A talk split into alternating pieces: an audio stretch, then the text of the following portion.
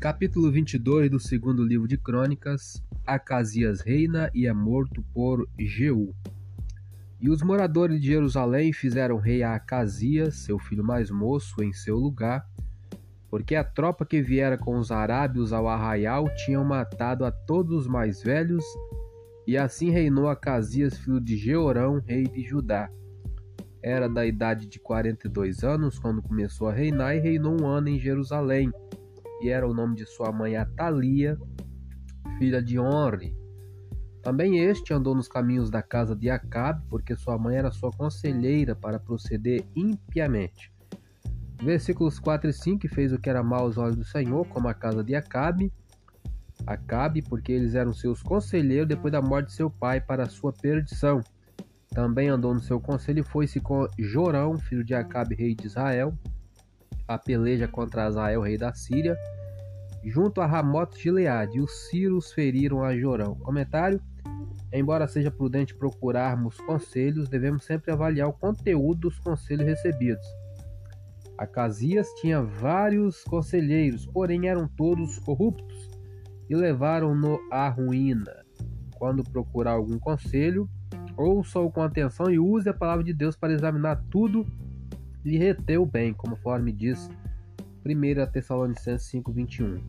Versículo 6 em diante. E tornou a curar-se em Jezreel das feridas que se lhe deram junto a Ramá, pelejando contra Azael, rei da Síria. E Azarias, filho de Jeorão, rei de Judá, desceu para ver a Jorão, filho de Acabe, em Jezreel, porque estava doente. Versículo 7: Veio, pois, de Deus o abatimento de Acasias, para que viesse a Jorão, porque vindo ele saiu com Jorão contra Jeú, filho de Nice, a quem o Senhor tinha ungido para desarraigar a casa de Acabe. Comentário no livro de 2 Reis pode ser encontrado o perfil de Jeú, assim como uma história mais completa a respeito de seu reinado. Versículo 8 em diante, sucedeu que executando Jeú o juízo contra a casa de Acabe, achou os príncipes de Judá e os filhos dos irmãos de Acasias que serviam a Acasias e os matou. Depois buscou Acasias entre parênteses, porque se tinha escondido em Samaria, e o alcançaram e o trouxeram a Jeú e o mataram e o sepultaram, porque disseram: Filho é de Josafá, que buscou ao Senhor com todo o seu coração, e não tinha já a casa de Acasias ninguém que tivesse força para o reino. A partir do versículo 10, Atalia manda matar a família real, mas Joás escapa. Vendo, pois, Atalia, mãe de Acasias, que seu filho era morto, levantou-se e destruiu toda a semente real da casa de Judá.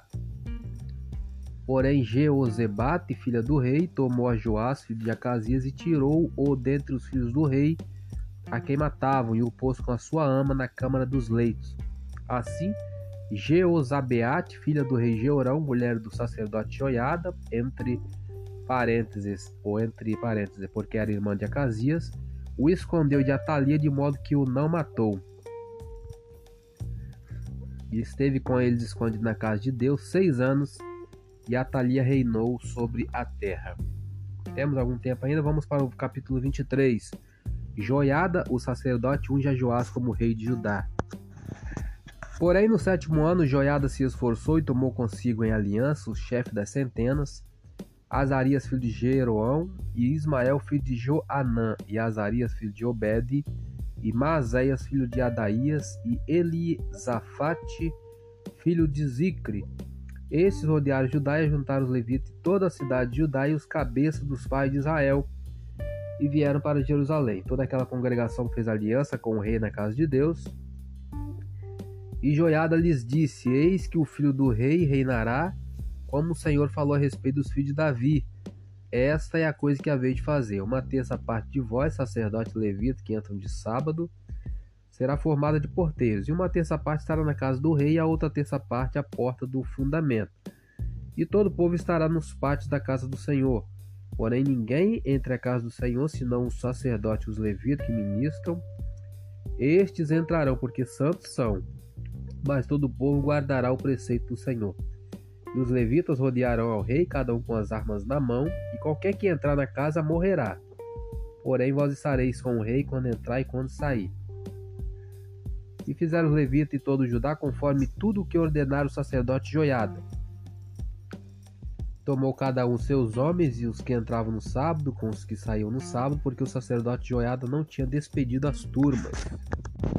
Também o sacerdote Joiada deu ao chefe das centenas as lanças e os escudos e as rodelas que foram do rei Davi, os quais estavam na casa de Deus, e dispôs todo o povo e a cada um com as armas nas mãos, desde a banda direita da casa até a banda esquerda da casa, da banda do altar e da casa a roda do rei. Então tiraram para fora o filho ao filho do rei, lhe puseram a coroa e deram-lhe o testemunho e o fizeram rei.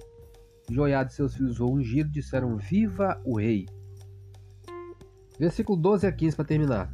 Ouvindo, pois, Atalia a voz do povo que corria para louvar o rei, veio ao povo à casa do Senhor e olhou, e eis que o rei estava perto da sua coluna à entrada, e o chefe e as trombetas junto ao rei. E todo o povo da terra estava alegre, tocava as trombetas, e também os cantores tocavam instrumentos músicos e davam a entender que se deviam cantar louvores. Então Atalia rasgou as suas vestes e clamou: Traição, traição! Porém o sacerdote Joé atirou para fora os capitães que estavam postos sobre o exército e disse-lhes: Tirai-a para fora das fileiras e o que a seguir morrerá a espada. Porque disseram o sacerdote: Não a matareis na casa do Senhor. E ele lhe lançaram as mãos e ela foi à entrada da porta dos cavalos da casa do rei e ali a mataram. Comentário. Atalia pensou que tivesse tudo sob controle. Após assumir o trono, mandou matar todos seus possíveis herdeiros. Pensou que tivesse obtido êxito, mas até os planos mais bem elaborados podem falhar. Quando a verdade foi revelada, ela foi imediatamente deposta. É muito mais seguro viver de acordo com a verdade, mesmo que isso signifique não alcançar tudo aquilo que almejamos. Vamos ler o 16, 17, que, é que diz: ó, E Joiada fez aliança entre si, o povo e o rei, para serem eles o povo do Senhor. Depois todo o povo entrou na casa de Baal e a derribou. Eles quebraram seus altares as suas imagens e a Matã, sacerdote de Baal, mataram diante dos altares. Comentário: A vida de Atalia terminou, tal qual de sua mãe Jezabel, com a execução. A vida de idolatria e traição foi interrompida pelo julgamento de Deus pelos pecados que Atalia cometeu. Nessa ocasião, Judá havia se afastado tanto de Deus que Baal era adorado em, até em Jerusalém. Sou Eli Rodrigues, essa foi mais uma leitura da Palavra do Senhor. Compartilhe esse áudio com seu grupo de amigos, que Deus nos abençoe. Amém.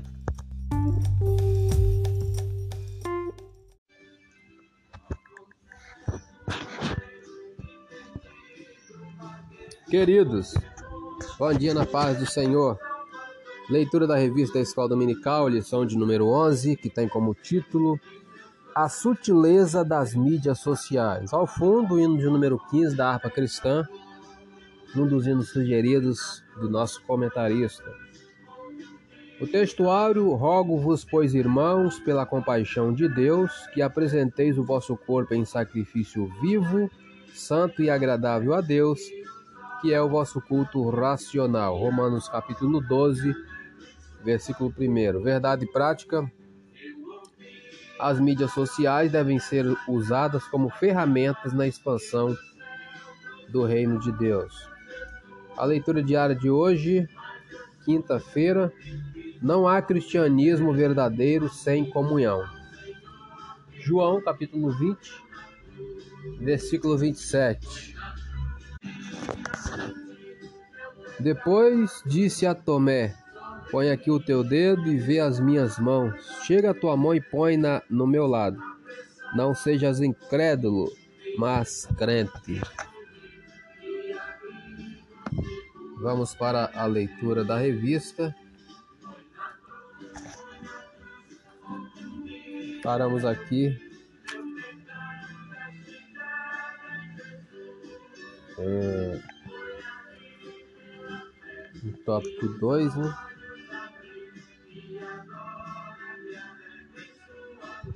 Tópico 2 fala sobre os desafios de ser igreja na era digital. Ponto 1 um, falou sobre desumanização. Ponto 2 vai falar sobre o mundanismo. A igreja na era digital precisa ser relevante, mas não espetaculosa, influente, mas não mundana. Buscar o espetáculo é fazer o jogo do diabo. Lucas 4, versículo 9. Diz assim o versículo 9 de Lucas 4: Levou-o também a Jerusalém e pô-lo sobre o pináculo do templo e disse-lhe: Se tu és o filho de Deus, lança-te daqui abaixo. Isso é Satanás tentando Jesus no deserto.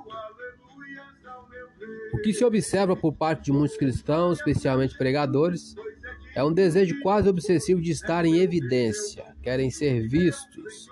Para que esse fim seja alcançado, muitos seguem personalidade de comportamento duvidoso, quer sejam celebridades do mundo artísticos, quer sejam jogadores e cantores famosos. Imploram por seguidores e likes, estão desesperadamente procurando lacrar ou causar. Agem como verdadeiros mendigos virtuais. Desonram a cruz porque querem a qualquer custo a glória do mundo. Dessa forma, tornam-se presas fáceis de Satanás. Mateus 4:9 4:9 E disse-lhe: Tudo isso te darei se prostrado me adorares. Satanás continuando a tentar o Senhor Jesus. A sinopse do tópico 2.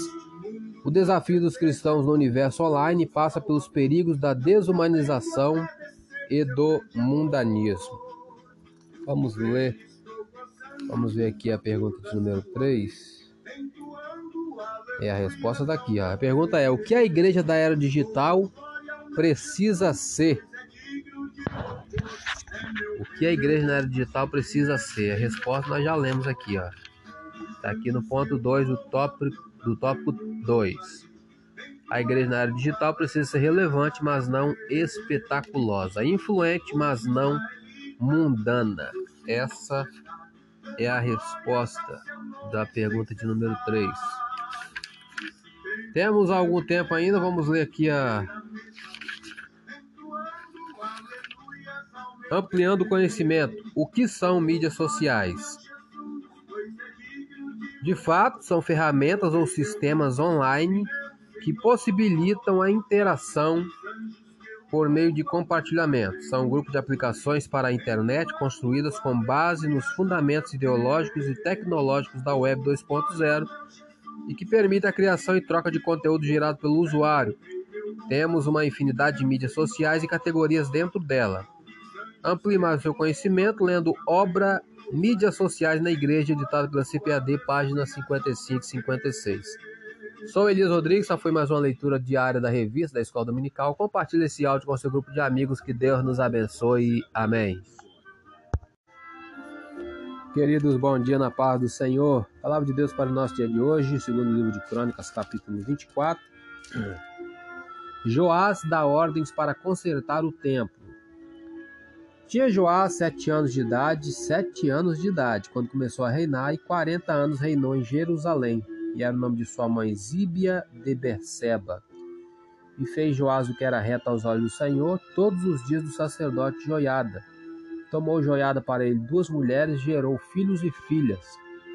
Sucedeu que depois disso, que veio ao coração de Joás renovar a casa do Senhor. Versículo 5: Ajuntou, pois, o sacerdote os levitas e disse-lhes: Saí pela cidade de Judá e ajuntai dinheiro de todo Israel para reparar a casa do vosso Deus, de ano em ano. E vós apressai este negócio, porém os levitas não se apressaram. Comentário: Os levitas demoraram a obedecer às ordens do rei, embora tivessem sido avisados para se apressarem. Ofertar para manter o templo em ordem não representava apenas a vontade do rei, mas o mandamento de Deus. Portanto, os levitas não estavam apenas contrariando o rei, mas também a Deus. Quando se trata de obedecer aos mandamentos divinos, uma resposta tardia equivale à desobediência. Devemos obedecer a Deus com toda a disposição e imediatamente. Versículo 6 em diante. E o rei chamou a Joiada, o chefe, e disse: Por que não fizeste inscrição entre os levitas para que trouxessem de Judá e de Jerusalém a oferta de Moisés, servo do Senhor, e da congregação de Israel a tenda do testemunho. Porque, sendo Atalia ímpia, seus filhos arruinaram a casa de Deus e até todas as coisas sagradas da casa do Senhor empregaram em Baalins. E deu o rei ordem, fizeram uma arca e a puseram fora a porta da casa do Senhor. E publicou-se em Judá em Jerusalém que trouxessem ao Senhor a oferta que Moisés, o servo de Deus, havia imposto a Israel no deserto. Versículo 10: Então todos os príncipes e todo o povo se alegraram e trouxeram a oferta e a lançaram na arca até que acabaram a obra. Comentário. Evidentemente, os levitas não estavam convencidos de que o povo gostaria de contribuir para a restauração do templo, porém estavam enganados. O povo estava muito satisfeito, queria ajudar com o que pudesse para a realização desse projeto. Não devemos subestimar o desejo que as pessoas têm de ser fiel a Deus. Quando são desafiados a executar algo para o Senhor, na maior parte das vezes respondem generosamente e com toda boa vontade. Versículo 11 em diante. Sucedeu que ao tempo que traziam a arca pelas mãos dos levitas, segundo o mandado do rei, e vendo que já havia muito dinheiro, viu o escrivão do rei e o comissário do sumo sacerdote esvaziavam a arca e a tomavam e a tornavam ao seu lugar. Assim faziam dia após dia juntarem dinheiro em abundância, o qual o rei e Joiada davam aos que dirigiam a obra de serviço da casa do Senhor, e alugaram pedreiros e carpinteiros para renovarem a casa do Senhor, como também ferreiros e serralheiros, para repararem a casa do Senhor. E os que dirigiam a obra faziam que a reparação da obra fosse crescendo pelas suas mãos, e restauraram a casa de Deus ao seu estado e a fortaleceram. Depois de acabarem, trouxeram o resto do dinheiro diante do rei de Joiada, e dele fizeram utensílios para a casa do Senhor, e objetos para ministrar e oferecer, e perfumadores e vasos de ouro e de prata, e continuamente sacrificaram holocausto na casa do Senhor todos os dias de Joiada. E envelheceu Joiada e morreu farto de dias, era da idade de 130 anos quando morreu. E o sepultaram na cidade de Davi com os reis, porque tinha feito bem em Israel para com Deus e a sua casa. A partir do versículo 17, a idolatria de Joás. Porém, depois da morte de Joiada, vieram os príncipes de Judá e prostraram-se perante o rei, e o rei os ouviu. Versículo 18. E deixaram a casa do Senhor Deus de seus pais, e servir as imagens do bosque aos ídolos. Então veio grande ira sobre Judá e Jerusalém por causa desta sua culpa. Comentário. Vamos ler até o 20. Porém, enviou o profeta entre eles para os fazer tornar ao Senhor, os quais protestaram contra eles, mas eles não deram ouvidos. E o Espírito de Deus revestiu Zacarias, filho do sacerdote Joiado, qual se pôs em pé acima do povo, e lhes disse: Assim diz Deus: Por que transgredis o mandamento do Senhor? Portanto, não prosperareis, porque deixaste o Senhor, também ele vos deixará. Comentário. Mas se tudo ia tão bem em Judá quando adoravam a Deus, por que se afastaram dele? A prosperidade pode ser tanto uma bênção como uma maldição. Embora seja um sinal da bênção de Deus, concedida àqueles que o seguem, traz consigo o potencial do declínio moral e espiritual. Um povo próspero pode ser tentado a tornar-se orgulhoso e autossuficiente e pensar que Deus está em sua vida a despeito do modo como age. Em nossa prosperidade, não devemos esquecer de que Deus é a fonte de nossas bênçãos. Quando o rei Joás e a nação de Judá abandonaram a Deus, ele enviou Zacarias para conclamá-los ao arrependimento. Antes de distribuir seu julgamento e castigo, Deus lhes deu mais uma oportunidade. Da mesma forma, ele não nos abandona nem lança imediatamente sobre nós sua vingança quando pecamos. Pelo contrário, procura falar conosco por meio de sua palavra, de seu espírito que habita em nós, dos nossos semelhantes e às vezes da disciplina. Ele não deseja a nossa destruição, e sim o nosso urgente retorno. Quando se afastar de Deus, lembre-se de que Ele está à sua procura. Pare e ouça, permita que Ele aponte seu pecado para que você possa arrepender-se e segui-lo novamente. É, vamos parar por aqui, vamos ler o 21 e 22 para terminar. E eles conspiraram contra ele o apedrejaram com pedras por mandado do rei no pátio da casa do Senhor. Assim, o rei Joás não se lembrou da beneficência que Joiada, pai de Zacarias, lhe fizera. Porém, matou-lhe o filho, qual morrendo disse: O Senhor o verá e o requererá. Só um pequeno comentário desse versículo 22. Zacarias rogou a Deus que o povo prestasse conta de seus pecados, não procurar vingança, clamar por justiça. Quando estamos desesperados com a injustiça que nos rodeia, podemos estar certos de que no final Deus trará completa justiça sobre a terra. Sou Elias Rodrigues, essa foi mais uma leitura diária da palavra do Senhor. Compartilhe esse áudio com o seu grupo de amigos. Que Deus nos abençoe. Amém.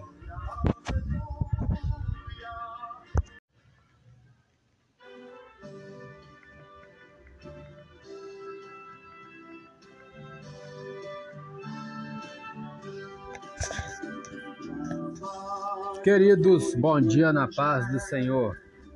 Lição de número 11 tem como título A Sutileza das Mídias Sociais.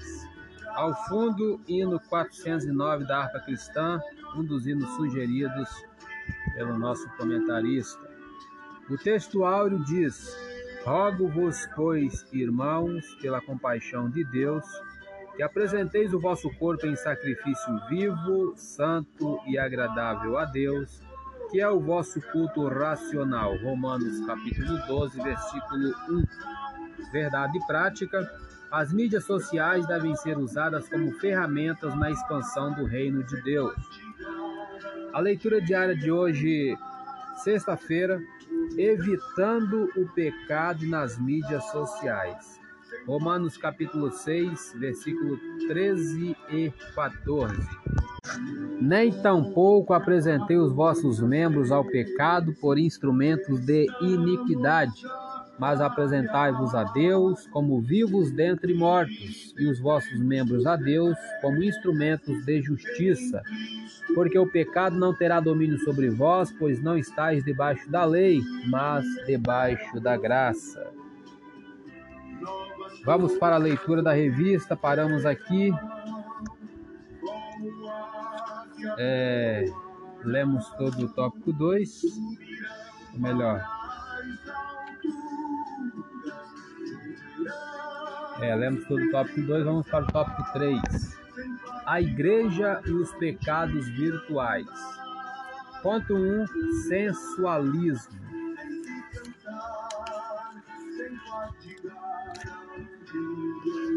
É, vamos ver a pergunta aqui. Aí a resposta já está aqui, ó. Pergunta número 4. A respeito de quais pecados virtuais a lição trata? A resposta é o ponto 1 e o ponto 2. Sensualismo e narcisismo. Vamos falar sobre o sensualismo. A noção de santo e profano nunca deve ser esquecida pelos cristãos. 1 Pedro 1,16 diz: Sede santos, porque eu sou santo. Infelizmente, não é o que se observa com muitos crentes que usam as mídias sociais. Muitos a utilizam de forma pecaminosa. O WhatsApp, Instagram, Messenger, dentre outras mídias sociais, quando usados de forma adequadas, são extraordinárias, extraordinárias ferramentas de comunicação, interação e trabalho. Contudo, quando usadas para enviar fotos e vídeos íntimos, mensagem de texto de um relacionamento adúltero se tornam instrumentos do pecado, conforme lemos em Romanos 6, 13 e 14. Tornam-se espaços do diabo. Os inúmeros escândalos expostos na internet mostram isso. A web torna público a vida pecaminosa que se vive de forma privada. Vamos conferir Efésios 4, 27. Já abrimos em cima aqui, ó. 4, 27 de Efésios nos diz. Não deis lugar ao diabo.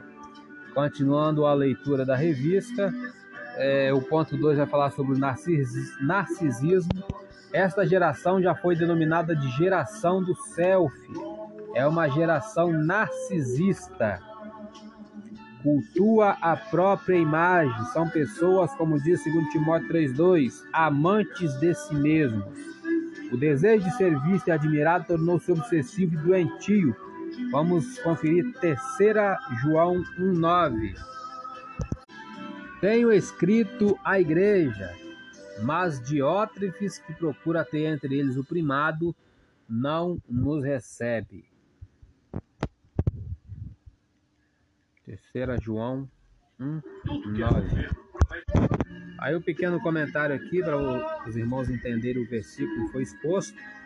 Tudo o que sabemos sobre Diótrefes é que ele queria controlar a igreja local da sua comunidade. João denunciou primeiro sua recusa a relacionar-se com os outros líderes espirituais. Segundo, sua atitude de caluniar os líderes. Terceiro, seu mau exemplo ao recusar receber quaisquer dos ensinadores. E quarto, sua tentativa de excomungar aqueles que se opunham à sua liderança.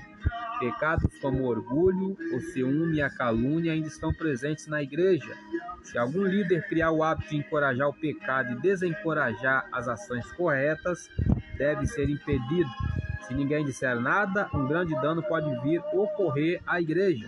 Devemos confrontar o pecado na igreja. Se procurarmos ignorá-lo, ele continuará a crescer. Um verdadeiro líder cristão é um servo, não um autocrata.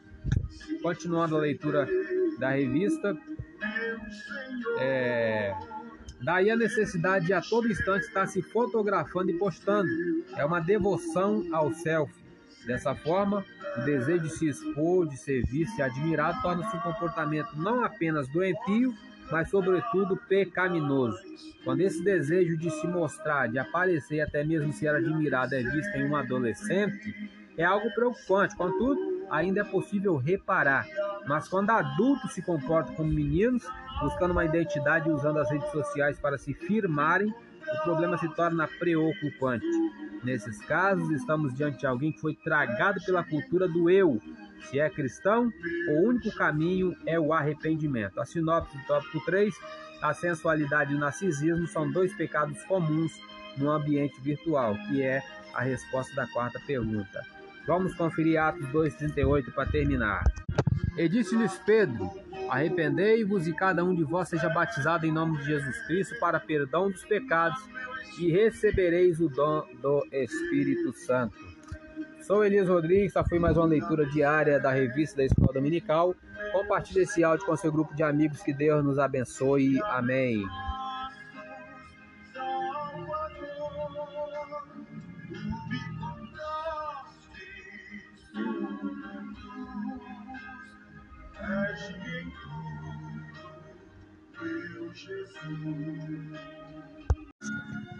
Queridos, bom dia na paz do Senhor.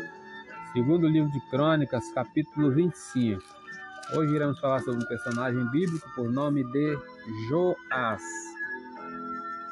É, pegaremos como base, segundo Crônicas 24, 17 18, que diz: Porém, depois da morte de Joiada, vieram os príncipes de Judá e prostraram-se perante o rei, e o rei os ouviu e deixaram a casa do Senhor, Deus de seus pais, e serviram as imagens do bosque aos ídolos.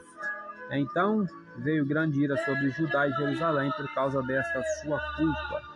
A história de Joás é contada em 2 Reis, capítulo 11, versículo 1, até o capítulo 12, versículo 21, e 2 Crônicas, capítulo 22, versículo 11, até o capítulo 24, versículo 27. Todos os pais querem que seus filhos tomem as decisões certas, mas para fazê-lo, os filhos devem primeiro aprender a tomar suas próprias decisões. As escolhas ruins os ensinam a optar pelo melhor no futuro. Se os pais tomam todas as decisões por seus filhos, deixam-nos sem as habilidades necessárias para escolher o melhor sozinhos. Este problema afetou Joás seriamente. Ele recebeu grandes conselhos, mas nunca cresceu. Tornou-se tão dependente daquilo que lhe foi dito que sua eficiência ficou restrita à orientação de seus conselheiros. Quando Joás tinha um ano de idade, sua avó Atalia decidiu matar todos os residentes da casa real de Judá em uma atitude desesperada de manter o poder. Joás, o único sobrevivente, foi salvo e escondido por seus tios Jeoseba e Joiada. O trabalho de Joiada como sacerdote tornou possível manter Joás escondido no templo por seis anos. Naquele momento, Joiada tomou as providências para a deposição de Atalia e coroação de Joás. Durante muitos anos, o sacerdote tomou a maioria das decisões por Joás, inclusive sobre questões governamentais. Quando o sacerdote morreu, foi enterrado no cemitério real como tributo por sua contribuição. Mas após a morte de Joiada, Joás não soube o que fazer, deu ouvidos a conselhos que o levaram à impiedade. Em pouco tempo, ordenou até a morte de Zacarias, de Joiada. Depois de alguns meses, o exército de Joás foi fortemente derrotado pelos sírios. Jerusalém só foi salva porque Joás retirou os tesouros do templo e utilizou-os como suborno. Finalmente, os próprios oficiais do rei o assassinaram. Ao contrário de Joiada, Joás não foi sepultado entre os reis de Judá, nem foi listado na genealogia de Jesus no Novo Testamento. Joás era tão dependente de Joiada que há poucas evidências de que ele tenha alguma vez estabelecido um verdadeiro, um verdadeiro relacionamento com Deus a quem Joiada obedecia. Como muitos filhos, o conhecimento de Joás a respeito de Deus vinha de uma fonte indireta. Este foi um bom começo, mas o rei precisava investir em um relacionamento pessoal com Deus que seria duradouro e o levaria a rejeitar os maus conselhos que recebeu. É fácil criticar o fracasso de Joás, porém, nós também caímos frequentemente nas mesmas armadilhas. Com que frequência seguimos um conselho tolo sem considerar a palavra de Deus? Pontos fortes e êxitos de Joás, ele empreendeu grandes reformas no tempo e foi fiel a Deus enquanto Joiada viveu. Fraquezas e erros, permitiu que a idolatria continuasse a ser praticada por seu povo, usou os tesouros do templo para subornar o rei Azael da Síria, matou Zacarias, filho de Joiada, e permitiu que seus conselheiros desviassem o povo de Deus. Lições de vida que aprendemos com Joiada, com Joás, um bom e esperançoso início pode ser arrumado por um, pode ser arruinado por um final voltado para a impiedade. O melhor conselho é ineficaz se não nos ajudar a tomar decisões sábias. Por mais úteis ou nocivos que os outros possam ser, somos individualmente responsáveis pelo que fazemos, cada um dará conta de si. Informações essenciais: local Jerusalém, ocupação de Joás, rei de Judá, familiares pai Acasias, mãe Zíbia, avó Atalia, tia Jeuseba, tio Joiada, filho Amazias, primo Zacarias, contemporâneos Jeú e Azael. Sou Elias Rodrigues, essa foi mais uma leitura da palavra do Senhor. Compartilhe esse áudio com seu grupo de amigos, que Deus nos abençoe. Amém.